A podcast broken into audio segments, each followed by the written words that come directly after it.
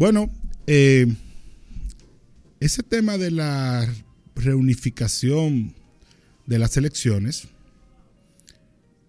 abre el espacio para una posible reforma constitucional, porque solamente así pudiera reunificarse las elecciones municipales y las congresuales y presidenciales en una misma fecha.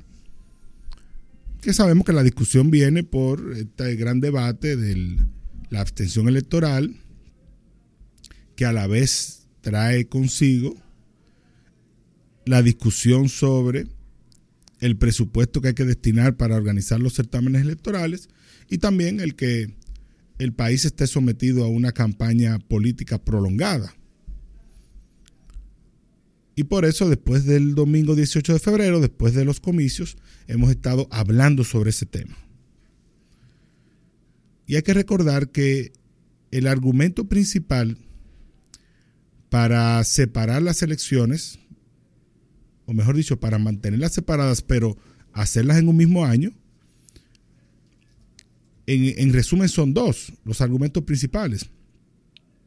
Primero, unifiquémosla en un mismo año para que el calendario electoral que incluye la precampaña, incluye las primarias de los partidos, incluye luego la campaña, suceda en años consecutivos y no que tengamos cuatro años de campañas electorales como teníamos antes, porque había elecciones presidenciales y a los dos años había elecciones municipales y congresuales. Y eso obligaba a estar constantemente en campaña. Entonces, ese es el argumento de colocarlas ambas en un mismo año. Pero luego el argumento de mantenerlas separadas aún en ese mismo año, es decir, unas en febrero y otras en mayo, es principalmente por el tema del arrastre, por el tema del arrastre que genera el presidente de la República, en esencia, o el partido de gobierno en las elecciones presidenciales, y también los aspirantes presidenciales de la oposición, que generan un arrastre hacia sus partidos.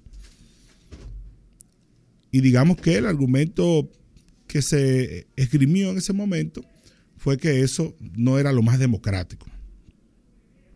Entonces, estamos claros que para resolver ese problema, por decirlo de una manera, habría que convocar una asamblea constituyente una asamblea revisora, en este caso una asamblea revisora, para que el, el Estado pueda cambiar eso en la constitución. Ahora bien, yo, como he dicho en otros momentos, he comentado que antes deberíamos hacer un análisis, una evaluación de lo que se hizo este año y si, dejó resultados positivos o negativos. Yo todavía no lo sé. De inicio parecería que lo ideal sería reunificar, de inicio. Pero no perdemos nada con tener un organismo electoral y tener a los partidos políticos y cualquier otra institución, incluso nacional o internacional que realice un análisis sobre esto. Y además, hay que estar, hay que ser conscientes de que abrir las puertas de una reforma constitucional no sería solo para eso. Incluso hay que resaltar que el presidente de la República, prácticamente desde el inicio de su mandato, ha estado buscando un tema que permita que los congresistas convoquen una asamblea constituyente o se constituyan en asamblea constituyente para reformar la constitución o en asamblea revisora. Lo hizo cuando hablaba del tema del Ministerio Público Independiente, luego cuando se sometió el, Ministerio de, justicia, que habían temas ahí que luego se discutió que debían ir a la constitución. Es decir, se ha conversado en varios momentos de este mandato sobre temas que abrirían las puertas a una reforma constitucional. Resulta que el tema que a mi juicio con más facilidad abriría la posibilidad de una reforma constitucional es precisamente la reunificación de las elecciones. Y si eso se da, si eso se da, también entrará la discusión del tema del transitorio que impida a Danilo Medina ser candidato presidencial. Es la realidad. Habrá quien lo someta. No quiero decir con eso que esté a favor ni en contra, sino que será un elemento que entrará en el debate.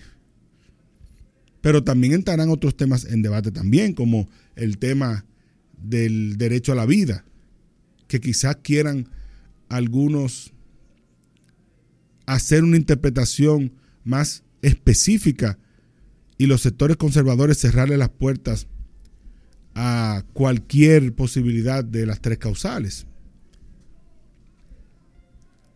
Y por igual podría venir un debate sobre el tema de, de, la fragmentación territorial que tenemos, que en ese tema estoy de acuerdo que se discuta.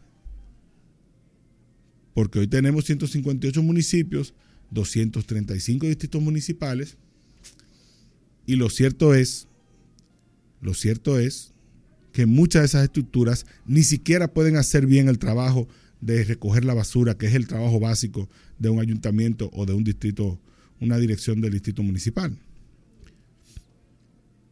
Y lo cierto es que para un territorio tan pequeño como el, de la República Dominicana, la fragmentación ha sido exagerada, la hemos llevado a un nivel demasiado alto debemos tener gobiernos locales y debemos tener un territorio que represente también los aspectos culturales e históricos de cada demarcación.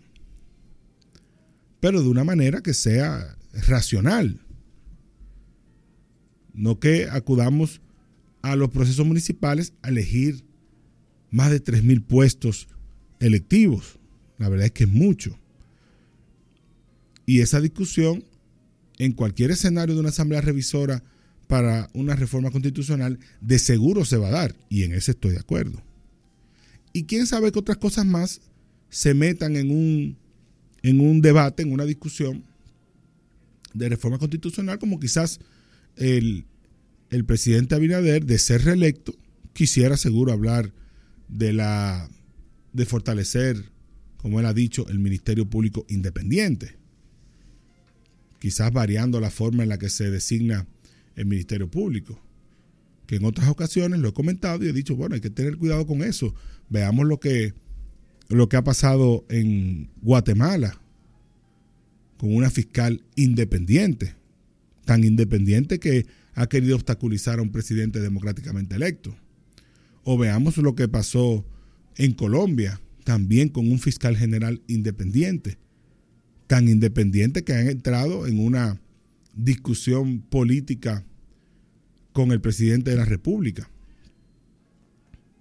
Es decir, con eso habría que tener bastante cuidado porque creo que el presidente de la República comete un error al asumir que designar a una persona, o no tener él la facultad de designar a una persona, garantiza independencia y en realidad hay más que una persona independiente, lo que necesitamos es una persona seria, como lo ha demostrado doña Miriam hasta ahora.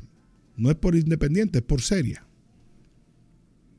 Entonces, hay que tener cuidado con estos temas porque si se nos abre una reforma constitucional de nuevo, como pasó en el 2010, debería estar precedido de un trabajo consensuado de cuáles son los temas que de verdad queremos llevar a la mesa de la discusión, para no correr el riesgo de que el país entonces caiga en una espiral innecesaria que al, al final del día no nos deje ningún resultado.